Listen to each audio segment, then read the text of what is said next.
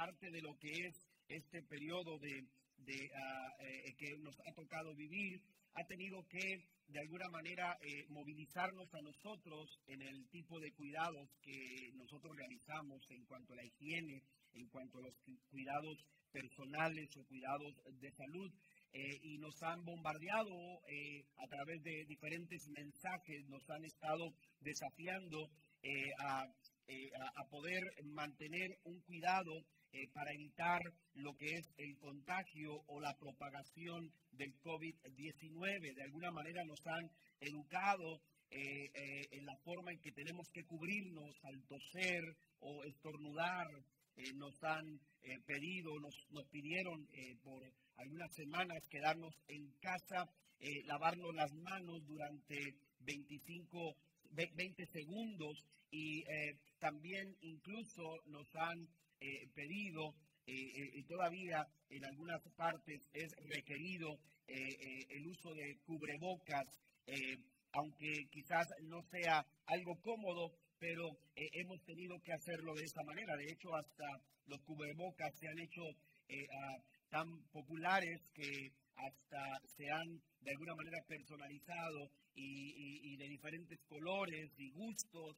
la gente los está utilizando. Pero todo esto con el pensamiento de mantenernos a salvo, a salvo del virus. Si bien este virus ha venido a cobrar muchas vidas en el mundo, ha cambiado nuestra forma de vida y las recomendaciones sobre los cuidados son de suma importancia. Pero también cuando uno va a la Biblia, descubrimos o nos damos cuenta que la Biblia nos advierte también de algunos cuidados que tenemos que darle al corazón. Algunos cuidados que tenemos que darle al corazón. Y en Proverbios capítulo 4, versículo 23, la Biblia nos dice de la siguiente forma, sobre todas las cosas, cuida tu corazón. Estoy leyendo la nueva traducción viviente.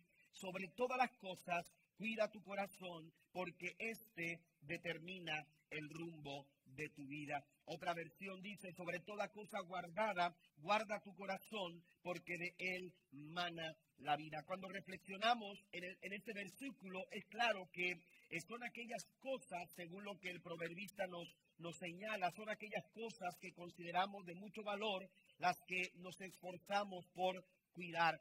Solamente eh, eh, cuidamos aquello que consideramos valioso. Por eso, atinadamente, el proverbista nos invita a considerar el valor del corazón y, lo señala al decir sobre todas las cosas, sobre cualquier cosa, eh, eh, lo, que lo que tenemos que hacer es cuidar nuestro corazón. El corazón es el órgano vital que constituye el elemento central para la buena circulación de la sangre.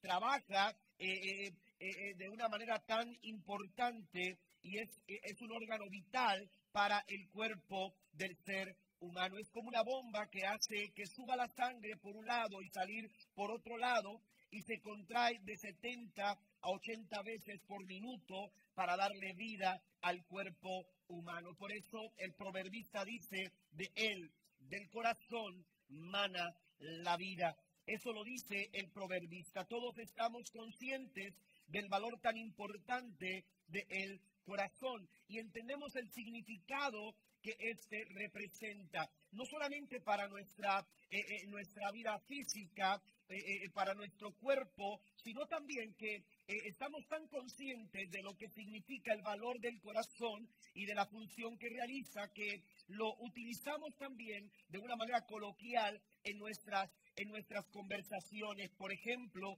utilizamos la palabra corazón de muchas maneras para expresar amor a aquellas personas importantes. Incluso utilizamos la palabra corazón eh, al referirnos a una parte central o esencial de una cosa. Esto es el corazón de esa de, algo, es el corazón de, de, una familia, es el corazón de una sociedad, es el corazón de la empresa, el corazón de algo. ¿Por qué? Porque entendemos el significado de lo que representa la función y, lo que representa el corazón. La Biblia nos describe el corazón como un punto de vida crítico que toca e impacta todo lo que somos y todo lo que hacemos. Es el centro de nuestra vida.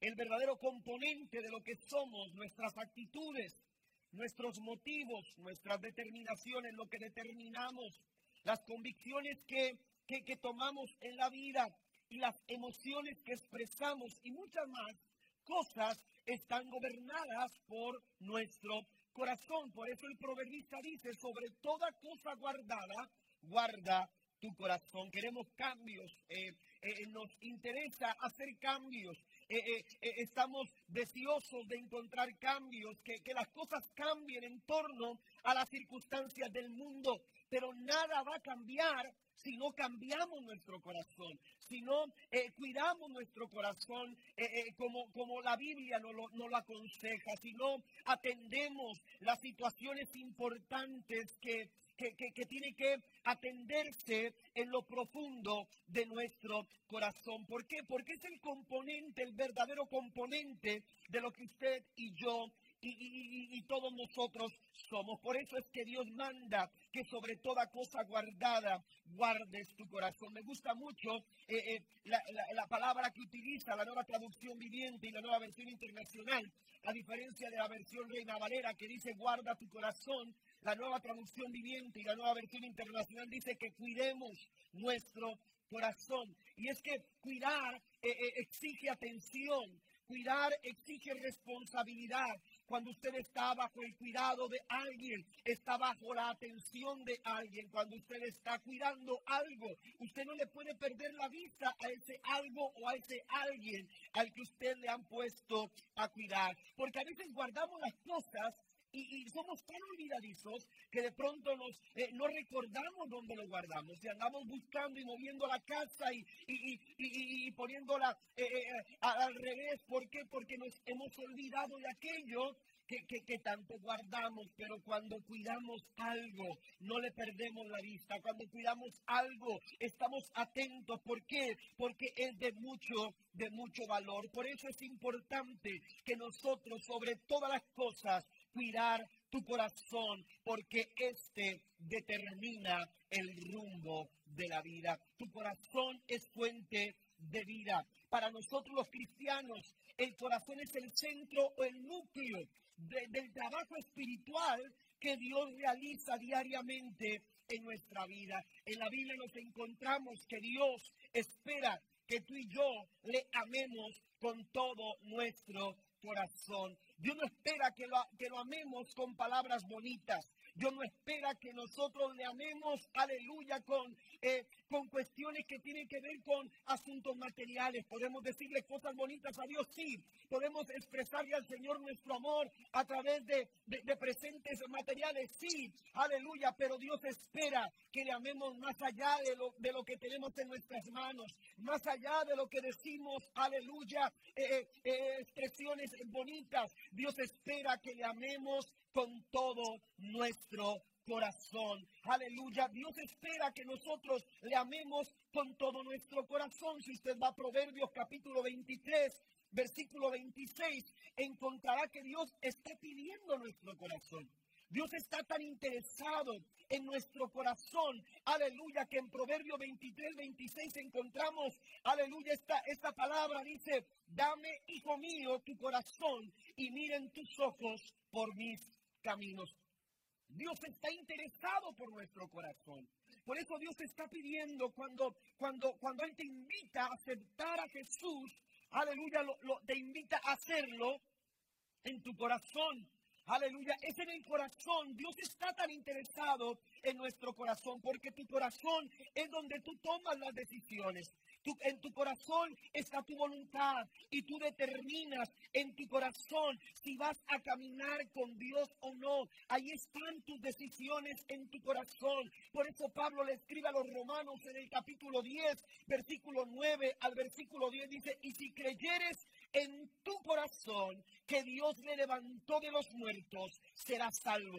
Dice el apóstol Pablo que la fe se anida en el corazón. Y cuando creemos en nuestro corazón, dice la escritura, que Dios lo levantó de los muertos, serás salvo.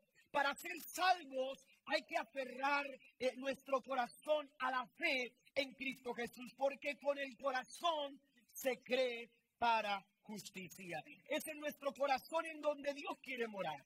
El corazón es donde Dios quiere morar.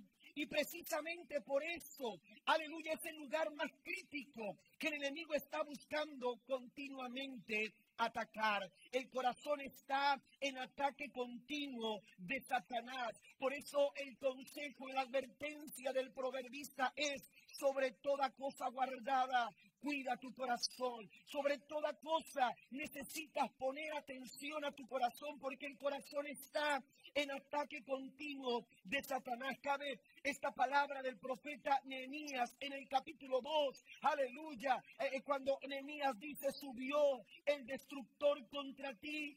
Está siendo amenazado todos los días el corazón está en una amenaza continua. Aleluya, el corazón de tus hijos, el corazón de tu familia, el corazón de tu matrimonio, el corazón de cada uno de nosotros está bajo amenaza continua. El profeta dice, si el, si el, si el, si el destructor ha subido en contra tuya. No te puedes descuidar, no puedes desatender, aleluya, aleluya, tu vida. Tu corazón no puede estar descuidado. Y entonces dice, monta guardia.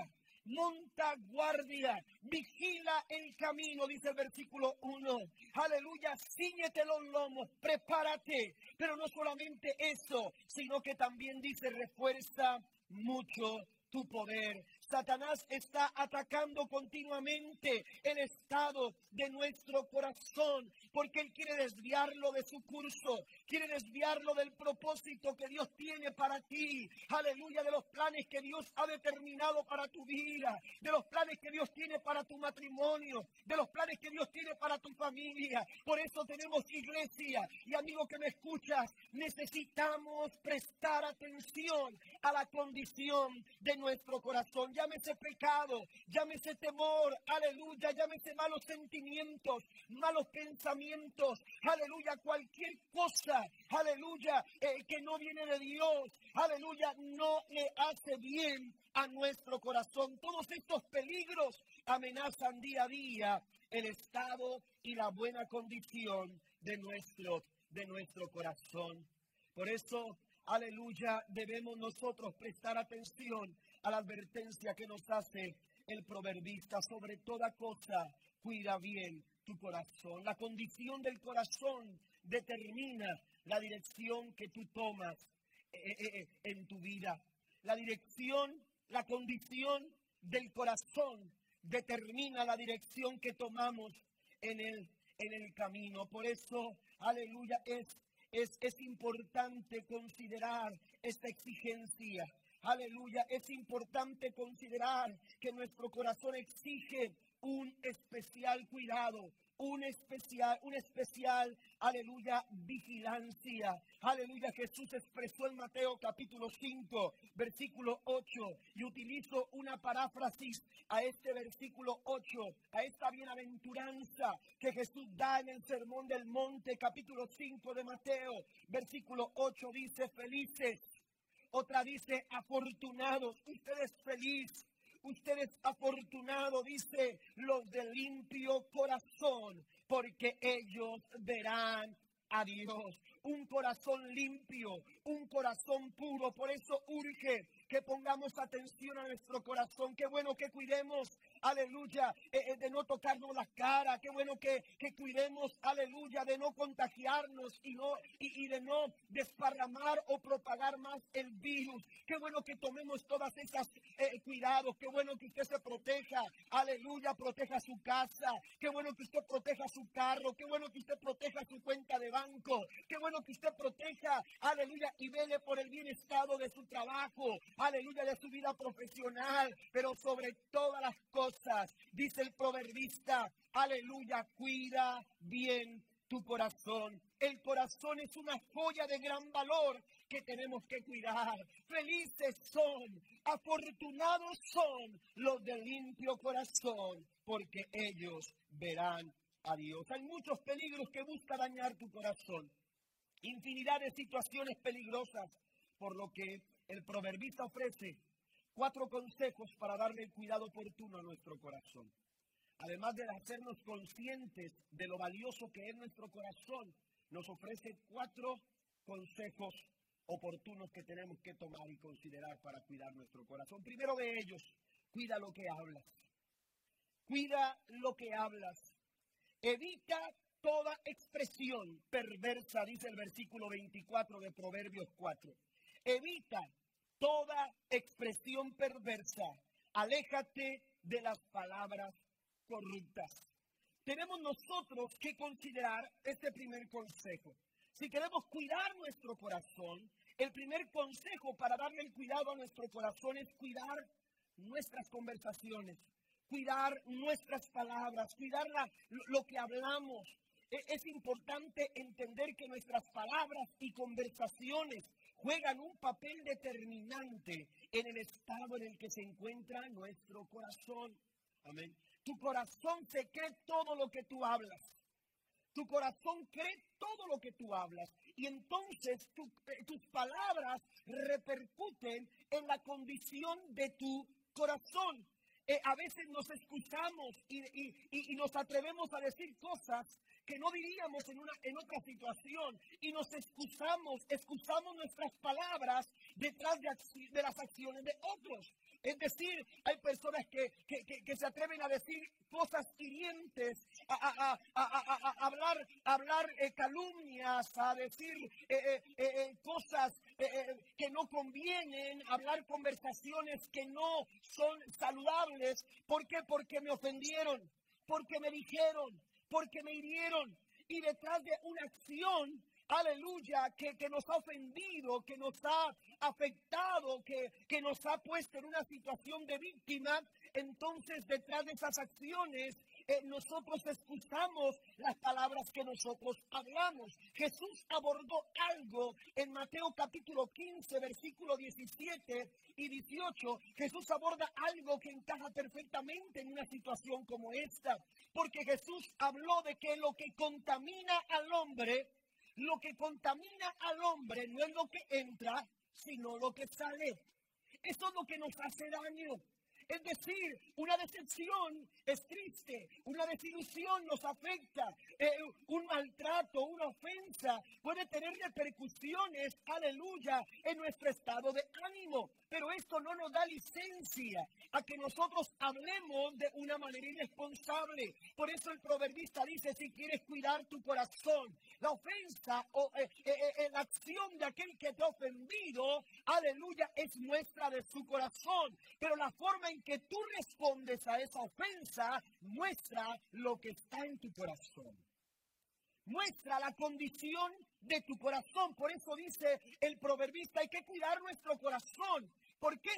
Porque las palabras, nuestras conversaciones, si no le ponemos atención a lo que hablamos, si nos excusamos por lo que otros hicieron, podemos también dañar nuestro, nuestro corazón. El corazón está expuesto a la decepción, pero Jesús dijo, lo que contamina al hombre no es lo que entra, sino lo que sale.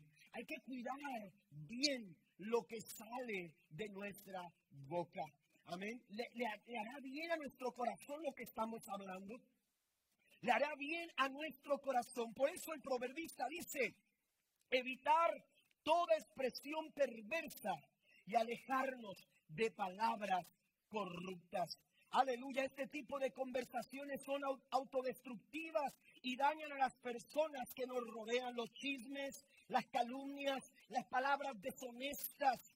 Incluso no solamente en lo que decimos, porque habrá personas que digan, bueno, es que yo estoy hablando de bien de aquella persona, pero ¿cuáles son tus intenciones? ¿Cuáles son esos motivos? Porque a veces eh, una, una, una, conversación dañina también puede ser la adulación. Amén que está muy ligada a la hipocresía. Querer hablar bien de una persona de una manera no sincera es nocivo para nuestro corazón. Porque estamos buscando un interés, aleluya, propio. Usted y yo necesitamos evitar toda expresión perversa y alejarnos de las palabras de las palabras corruptas. Las malas conversaciones, dice el apóstol Pablo en, en, ah, su carta a los Corintios, su primera carta a los Corintios, capítulo 15, versículo 33, dice que las malas conversaciones ponen en extremo peligro el buen estado de nuestro corazón. Dice, no erréis, las malas conversaciones corrompen las buenas costumbres. Mire, las, las malas conversaciones afectan nuestra forma habitual. E, eso es lo que se refiere cuando dice de las costumbres. Tu matrimonio, la forma en que tú te, te, tratas, eh, te tratas en tu relación matrimonial va a ser afectada por lo que estás hablando diariamente. Las malas conversaciones van a afectar tus relaciones familiares, van a, van a, afectar tus relaciones en diferentes áreas. Por eso es importante cuidar nuestro corazón y una manera de hacerlo, el primer consejo que se nos da es cuidar lo que hablamos. Usted muestra su corazón a través de sus palabras. La Biblia dice que de la abundancia del corazón habla la boca. Es decir, nuestras palabras nos delatan.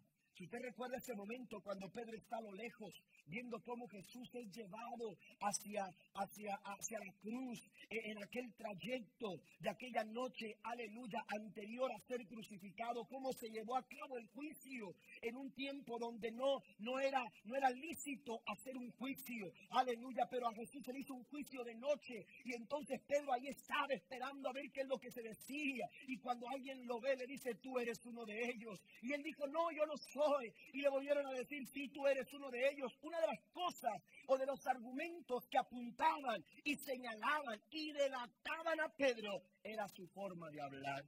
Y eso fue lo que le dijeron. Le dijeron, verdaderamente también tú eres uno de ellos, porque aún tu manera de hablar te descubre nuestra forma de hablar delata nuestro corazón. Por eso es importante el, consejo de Pablo. Efesios capítulo 4, versículo 29 al 31 dice la nueva traducción viviente, no empleen un lenguaje grosero ni ofensivo, que todo lo que digan sea bueno y útil. Esto es, una, es un buen filtro para nuestras conversaciones someta sus conversaciones al filtro de Efesios capítulo 4, versículo 29 y 31. Que todo lo que digan sea bueno y útil, a fin de que sus palabras resulten de estímulo para quienes las oigan. Líbrense de toda amargura, furia, enojo, palabras ásperas, calumnias y toda clase de malas conductas. La escritura, amados hermanos, es muy clara. Eh, es muy clara. Tenemos que tener cuidado de lo que hablamos, de modo que nuestras palabras y pensamientos debieran ser gratos delante de Dios y delante de nuestro prójimo. El salmista entendía por lo que procuraba que los dichos de su boca fueran agradables delante del Señor. El Salmo 19, versículo 14 dice que las palabras de mi boca y la meditación de mi corazón, está hablando de las intenciones del corazón, sean de tu agrado, oh Señor, mi roca y mi redentor. Es una forma de expresar nuestra adoración, nuestra conversación. ¿Cuál sería nuestra respuesta a esta pregunta? Un corazón bien cuidado es aquel que evita todo tipo de conversaciones que no agradan a Dios. Si nuestra intención es adorar al Señor, aleluya, necesitamos prestar atención a nuestras conversaciones y cuidar todo aquello que nosotros hablamos.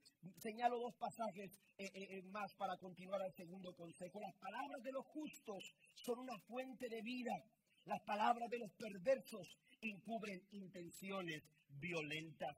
Proverbios 10, versículo 11. Y en Proverbios 16, versículo 23 al 24 dice, el sabio de corazón controla su boca, con sus labios promueve el saber, panal de miel son las palabras amables, endulzan la vida y dan salud al cuerpo. Las buenas palabras dan salud a tu corazón, dan salud al cuerpo. Número dos, el segundo consejo que nos da el proverbista, mire lo que dice la escritura en el verso 25 del capítulo 4 a Proverbios. Mira hacia adelante y fija los ojos en lo que está frente a ti. Qué fácil es desviar nuestra atención. Con qué facilidad nos desenfocamos.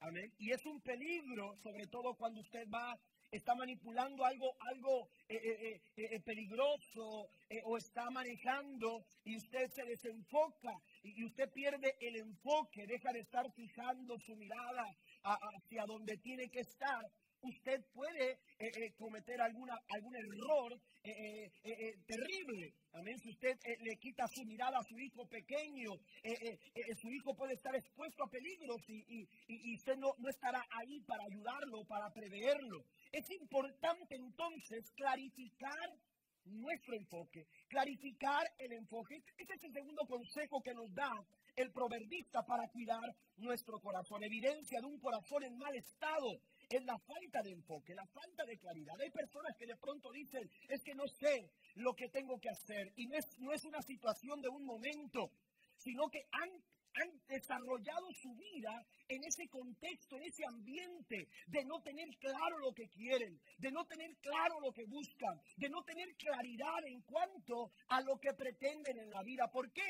Porque, porque no tienen en su corazón, aleluya, una buena condición. En su corazón no está en buen estado. Un ejemplo de esto es la, es la situación que encontramos en Lucas capítulo 15, cuando se refiere Jesús a la parábola del hijo pródigo. Este muchacho, aleluya, eh, no tenía un buen enfoque perdió el enfoque cuando, cuando, cuando de pronto empezó a dar lugar a un deseo desenfrenado en su corazón. Y entonces, aleluya, la Biblia dice que le dijo a su padre, padre, quiero que me den la herencia, la parte de la herencia que me corresponde. Y, dice la escritura que habiéndolo juntado todo, aleluya, se fue de su casa perdió el enfoque. Y esto es lo que sucede con el corazón cuando, cuando no tiene un enfoque claro de lo, que, de lo que realmente conviene. La Biblia dice que todo no es, es lícito. Usted puede hacer lo que usted quiere. Usted puede hacer lo que usted quiere, decir lo que usted quiere, vivir como usted quiere, pero aunque usted pueda hacer todo lo que usted quiera, no todo le traerá buenas, buenos, buenos dividendos, no todo le dará buenos resultados, no todo le va a le va a convenir en la vida, no todo lo que tú puedes hacer conviene que lo hagas. Pero para detenerte, para, para frenar ese impulso, para frenar esa, ese, ese deseo eh, descontrolado. Aleluya, como sucedió con el hijo pródigo. Tú necesitas claridad en el enfoque, en tu manera de ver las circunstancias. Porque si tú pierdes el enfoque, cualquier cosa va a ser, cualquier, cualquier dirección que tomes, cualquier camino que tomes, cualquier decisión que tomes, va a ser peligrosa y va a traer un mal resultado a tu vida. Es importante que nosotros, aleluya, sepamos mantener un buen enfoque. Y ese es el segundo consejo que nos da el proverbista. La gente cuida su casa, pero descuida su matrimonio. La gente cuida su casa, pero descuida su hogar. La gente cuida su casa, aleluya, pero se desenfoca. Aleluya, muchas personas, aleluya, tienen que vender su casa porque se divorciaron, porque la, familia se destruyó, porque se vino todo abajo. ¿Por qué? Porque pensaron, aleluya, que algo más era, era más valioso para cuidar. Cuidan su casa, pero no cuidan, pero no cuidan su hogar. Podemos esforzarnos por cuidar una casa, por cuidar el trabajo. No podemos esforzar para asegurarla, pero si no tenemos el debido cuidado de lo que realmente importa. Y en este caso el proverbista dice que lo que realmente importa es la condición de nuestro corazón. ¿Cuántas casas se han quedado vacías porque se perdió el hogar? Aleluya. Y esto es el resultado de no tener claro el enfoque. El proverbista nos desafía no perder el enfoque. Mira hacia adelante y fija los ojos en lo que está frente a ti. No te desenfoques porque por, eso tienes que cuidar tu corazón. Tenemos que alimentar nuestro corazón con buenos pensamientos. Recuerde que, que, que en el corazón están tanto los buenos y los malos pensamientos. Aleluya, necesitamos nosotros que poner cuidado a los pensamientos que se anidan en nuestros corazones. Todo comienza con un pensamiento. El hijo pródigo salió de su casa, pero todo comenzó no cuando salió de su casa, todo comenzó cuando permitió que un mal pensamiento se gestara en su corazón. Cuida el enfoque, cuida el enfoque. Aleluya, tenemos nosotros que manejar esos pensamientos que nos acercan a los planes y propósitos de Dios. Ese pensamiento que ahora mismo tienes en tu vida. Ese pensamiento que ya se está dando, dando vueltas y vueltas en tu cabeza. Yo te pregunto en esta, en esta mañana, ¿te acerca el plan de Dios para tu vida?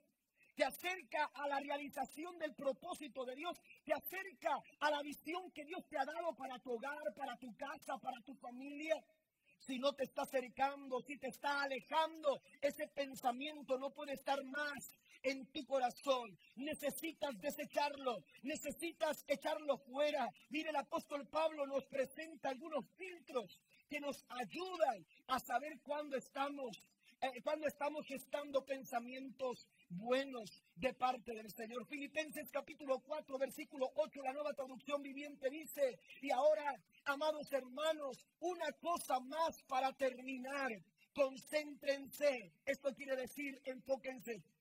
No pierdan el enfoque, tengan claro aleluya, su enfoque, concéntrense. Un pensamiento equivocado te puede llevar, aleluya, a perder el rumbo, aleluya, de tu corazón. Concéntrense en todo lo que es verdadero, todo lo honorable, todo lo justo, todo lo puro, todo lo bello, todo lo admirable. Piensen en cosas excelentes y dignas de alabanza. Aleluya, estas cosas deben de alguna manera ayudarnos a filtrar el tipo de pensamientos que nosotros estamos, aleluya, gestando en nuestro corazón. Es importante, hermano, que nuestro pensamiento, nuestro pensamiento, aleluya, tenga que ver con lo, con lo verdadero, con lo honorable, con lo justo, con lo puro. Si ese pensamiento no te hace mejor persona, ese pensamiento no te conviene. Si ese, pensamiento no te hace mejor esposo, ese pensamiento no te conviene. Si ese pensamiento no te hace mejor padre, no te hace mejor hijo, no te hace mejor persona, no te hace mejor cristiano, ese pensamiento no viene de parte del Señor. Aleluya, porque los pensamientos que vienen de Dios nos desafían a dar lo mejor de nosotros y a darle suprema alabanza al Rey de Reyes y Señor de Señores. Tenemos que estar apercibidos de que siempre habrá situaciones o circunstancias que quieran desviar nuestra atención hacia la dirección incorrecta. A donde tú pongas tus ojos, ahí estará tu enfoque. A donde tú pongas tus ojos, ahí estará tu enfoque. Por eso el salmista en el Salmo 119, versículo 37 dice, aparta mi vista de las cosas vanas, dame vida conforme a tu palabra.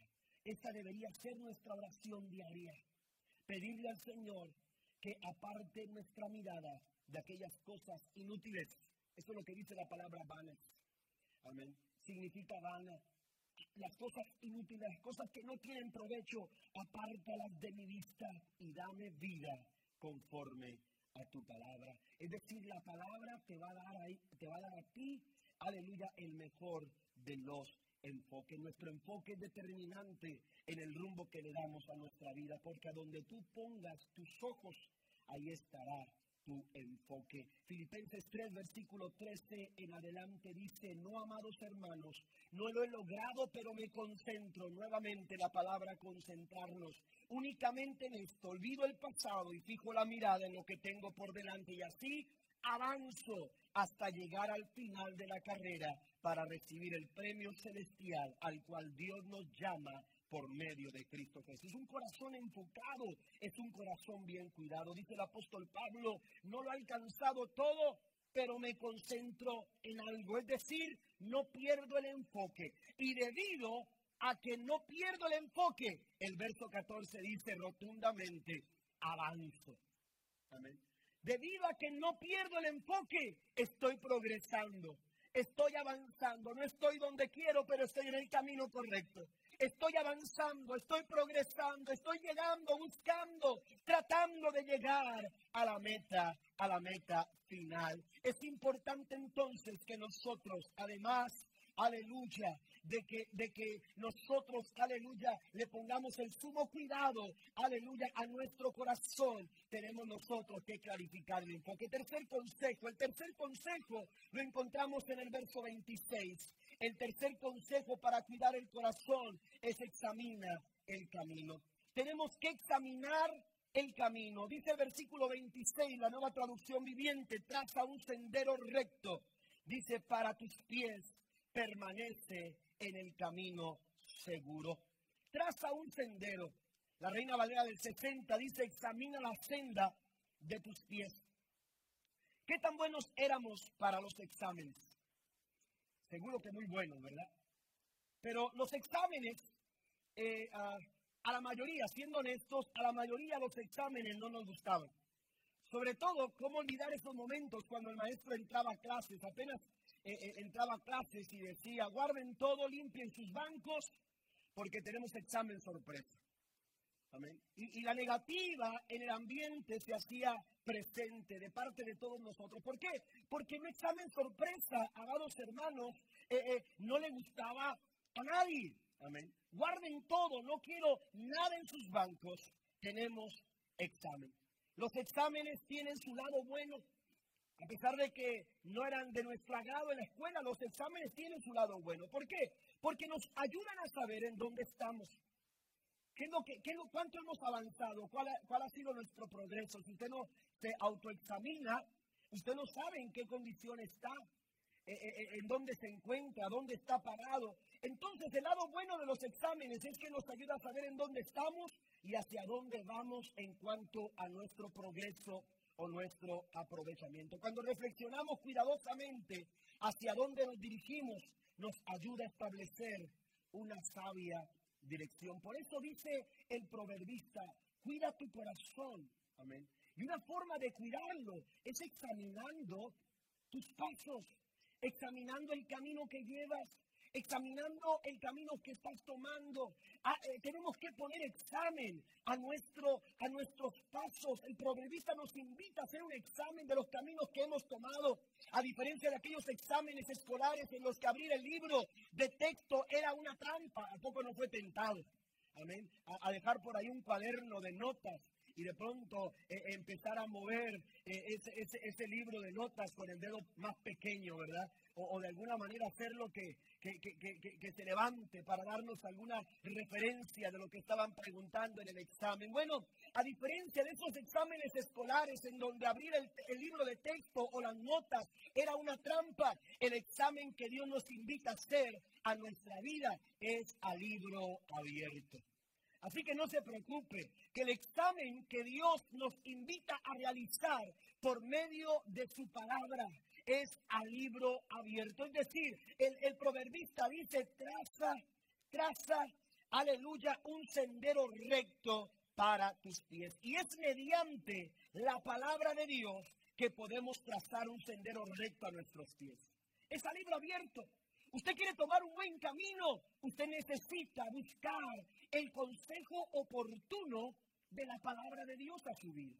Y a través de la palabra del Señor, aleluya, usted va a tener dirección clara, una dirección exacta en la toma de decisiones que usted quiere, aleluya, eh, tomar, eh, porque quizás hay decisiones que usted ha postergado, hay decisiones que usted ha dejado para después, hay decisiones que lo han intimidado, hay pasos que usted se ha, se ha negado a realizar o a dar hacia adelante. ¿Por qué? Porque hay muchos temores en su vida, pero cuando usted va a la palabra, aleluya, encuentra que por medio de la palabra, aleluya, los pasos del hombre son ordenados. El buen camino está en el trazo que nos da la palabra del Señor. La Biblia dice en Proverbios 14, versículo 12, hay camino que al hombre le parece derecho, aleluya, pero su fin es camino de muerte. Usted no puede esperar un buen camino trazado, aleluya, desde su perspectiva humana, porque se va a equivocar, porque, aleluya, va a fallar en, fin de ocasiones, va a cometer errores, se va a meter por caminos, aleluya, que no tengan forma de retroceder. Son caminos de muerte. Pero cuando usted va a la palabra, la palabra del Señor es el claro mapa que nos indica, aleluya, el camino que nosotros debemos de seguir. Aleluya, si usted quiere ir a Los Ángeles, California, aleluya, y usted no sabe cómo ir, usted necesita buscar un mapa y empezar a leer ese mapa. Le va a indicar el camino que debe de tomar, qué caminos usted tiene para poder llegar hasta Los Ángeles, California. Lo mismo sucede con la palabra del Señor. Ese es el mapa de Dios para cada uno de nosotros y no, aleluya, nos da, aleluya, nada nos da mejor camino que el camino que nos traza la palabra maravillosa del Señor. Constantemente hay caminos que nos invitan a andar por ellos, pero son caminos peligrosos que buscan dañar la condición de nuestro corazón.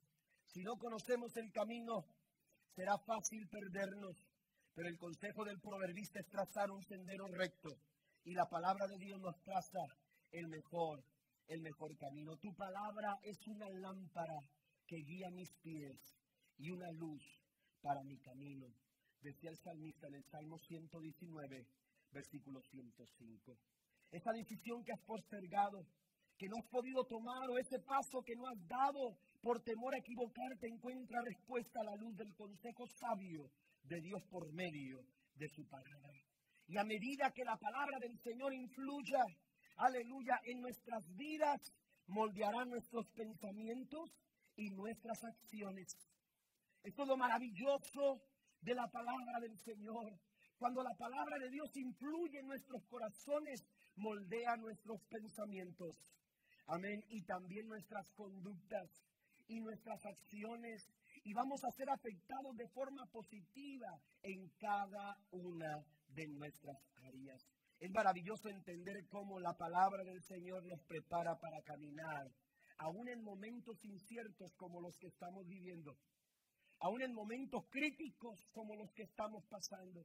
Aún cuando, aleluya, si alguien aquí ahora mismo se está preguntando, ¿y ahora qué voy a hacer? Yo te invito a buscar el consejo de la palabra, porque la palabra del Señor no solamente moldea tu pensamiento, no solamente modela eh, tus acciones, tu conducta, sino que también la palabra del Señor, aleluya, te, te prepara para caminar ese camino incierto por medio de la fe. Traza el camino recto para tus pies. Y por último, por último, el cuarto consejo es mantener el rumbo. Es mantener el rumbo. En Deuteronomio capítulo 5 encontramos una exposición que Moisés hace de una manera resumida de los diez mandamientos. Allí Moisés le recuerda al pueblo la importancia de cumplirlos y de obedecerlos. Eh, Moisés lo hace, aleluya, para que el pueblo sea estimulado a la obediencia. Pero en su conclusión les encarga que cumplan con toda diligencia, es decir, con mucho cuidado. Y les dice sin apartarse a diestra ni a siniestra en todo lo que Dios les ha mandado. ¿Por qué? porque, aleluya, la existencia del pueblo de Israel en la tierra de Canaán dependía precisamente de eso. Por eso dice el proverbista, sobre toda cosa guardada, guarda tu corazón. ¿Por qué? Porque este determina el rumbo de tu vida. Dice el versículo 27 de Proverbios capítulo 4, no te desvíes, evita que tus pies sigan el mal. No es solamente trazar el camino, no te, no te conformes con saber el camino. No te conformes con identificar el camino. No te conformes ni siquiera con haber comenzado el camino. Hay que mantenerte en el rumbo. Hay que mantenernos en ese rumbo porque esto, amado hermano, amado amigo, amada familia de, de nuestra iglesia y aquellos que me escuchan, esto, aleluya, determina el rumbo de nuestra vida. Me gustan las palabras del salmista en el Salmo 119, versículo 112. Mi corazón incliné a cumplir tus estatutos de continuo hasta el fin. Si queremos mantener el camino, tenemos que inclinar nuestro corazón. La balanza de nuestra vida tiene que estar inclinada. Aleluya, tiene que estar inclinada a cumplir los estatutos continuamente que el Señor nos ha dado. No dos meses, no tres meses, no posterior a una situación de crisis, no, no, no solamente un periodo, no, hasta el fin. Hay que mantener el rumbo familia. Hay que cuidar nuestro corazón hasta el fin. Hay que protegerlo. Y el proverbista nos da cuatro, cuatro, cuatro consejos que nos ayudan a darle protección y cuidado a nuestro corazón. En algún momento todos vamos a comparecer delante de Dios. Y al estar ahí, no daremos cuenta de la casa que tuvimos aquí en la tierra o del cuidado que le dimos a nuestro carro. Hay gente que cuida su carro, oiga, de una manera admirable. Hay gente que cuida su casa de una manera admirable. Hay gente que cuida sus, sus finanzas de una manera admirable. Y eso es, eso es, eso es bueno. Eso es bueno. Pero dice la Biblia que sobre todas las cosas que cuidamos, debe de estar cuidado nuestro corazón. No podemos descuidar nuestro corazón por cuidar otras cosas que a final de cuentas no tienen el valor que tiene el corazón, que tiene tu corazón. Cuando, cuando comparezcamos delante de Dios, daremos cuenta de nuestro corazón. Por eso debemos dar, hacer conciencia de lo importante que es cuidar nuestro corazón, porque de él mana. ¿Cómo está tu corazón en esta mañana? ¿Cómo está la condición de tu corazón? Dios está deseando, Dios está deseando hacer algo, algo bueno en tu corazón. Por eso te lo está pidiendo en esta mañana. ¿Le pudieras dar tu corazón en esta mañana al Señor? ¿Le pudieras dar en tu corazón ese lugar de valor, ese lugar más valioso de tu vida, ese, ese lugar que es el centro de todo lo que tú eres y de todo lo que tú haces, ahí está tu voluntad, ahí están tus emociones, ahí están tus pensamientos, ahí están tus actitudes. El Señor quiere tu corazón. Te darás la oportunidad de brindarle al Señor tu corazón para que Él haga todo lo que Él quiera hacer en tu vida. ¿Por qué en esta mañana tomas la decisión de aceptar a Jesús como tu Salvador personal y abres tu corazón? Dice, dice la Escritura que Él está tocando a la puerta de tu corazón, llamando a la puerta de tu corazón. Si tú eres capaz de abrir esa puerta, dice el Señor, yo entraré a Él, cenaré con Él y Él conmigo. Vienen tiempos maravillosos para tu vida si tú recibes a Jesús en tu corazón. Todo lo que tienes que hacer es una oración todo lo que tienes que hacer es, una oración y decirle, Señor Jesús, entra a mi corazón, perdona mis pecados, reconozco que te he fallado, pero también sé que moriste en la cruz por mí. Y yo creo en ese sacrificio para salvación de mi vida. Ahí donde estás lo puedes hacer. Pero Dios quiere tu corazón. Pero también hablo a ti, iglesia, que me escuchas en esta mañana. Nuestro corazón necesita nuestro nuestra mayor atención y no podemos permitir que nada venga a dañar la buena condición de nuestro corazón. Por eso tenemos que cuidarlo sobre todas las cosas. El temor, el temor no le hace bien a tu corazón. La angustia no le hace bien a tu corazón. Esa desesperación, esa, esa, e, e, e, esa situación que está robándote la paz, no le hace bien a tu corazón. ¿Por qué no le dices al Señor en esta mañana, Señor, echo sobre ti todo lo que hay dentro de mi corazón y lo confío en tus manos, porque sé que en tus manos mi corazón está bien. Yo quiero hacer esta oración. Primero quiero orar por aquellos que quieren aceptar a Cristo en su corazón. Si usted lo quiere hacer ahí donde está, cierre sus ojos y repita conmigo esta oración. Señor Jesús, en esta mañana reconozco mi condición y sé que tú la puedes cambiar. Te acepto en mi corazón, lo abro para que tú vengas a ser el centro de mi vida. Ven a salvarme mediante tu sangre en la cruz del Calvario. Sé que tú perdonas mis pecados. En el nombre de Jesús, hazme una nueva persona. Ahora soy tu hijo. Te acepto en mi corazón como Salvador de mi vida y como el Señor de mi corazón. Y te doy muchas gracias por venir a mí, por estar en mí y por caminar conmigo. En el nombre de Jesús. Amén y amén. Si usted ha hecho esa oración, háganoslo saber. Quisiéramos ayudarle. Quisiéramos ayudarle para que usted pueda perseverar en el Señor. Pero quizás hay personas que están angustiadas ahora mismo. Usted está pasando por momentos difíciles. Yo no sé en qué área de su vida. Quizás sea en la familia, quizás en el trabajo, quizás en sus finanzas. Cualquier cosa que esté pasando. Yo quiero invitarlo a que en esta mañana se una conmigo. Vamos a orar en fe para caminar seguros, porque nuestro corazón está seguro en las manos del Señor. Padre, en el nombre de Jesús, agradezco tu presencia y agradezco tu palabra, Señor. Gracias por este tiempo maravilloso que nos has dado. Gracias por esta palabra hermosa que has compartido a nuestras vidas. Yo oro, Señor, para que cada uno de tus hijos, Señor, que están pasando por momentos difíciles, por momentos en que el corazón, Señor, se ha sentido agobiado, se ha sentido golpeado, Señor, o está atravesando por momentos de tristeza, por momentos de angustia, por momentos de desesperación. Yo ruego por cada uno de ellos para que tú les des tu paz. Y así como dice tu palabra, Señor, que la paz de Cristo gobierne sus pensamientos y sus corazones. En el nombre de Jesús, Señor, derrama tu gracia, derrama tu favor y derrama tus bendiciones sobre tu pueblo y sobre tu iglesia. En Cristo Jesús. Gracias te damos, Señor. Amén y amén.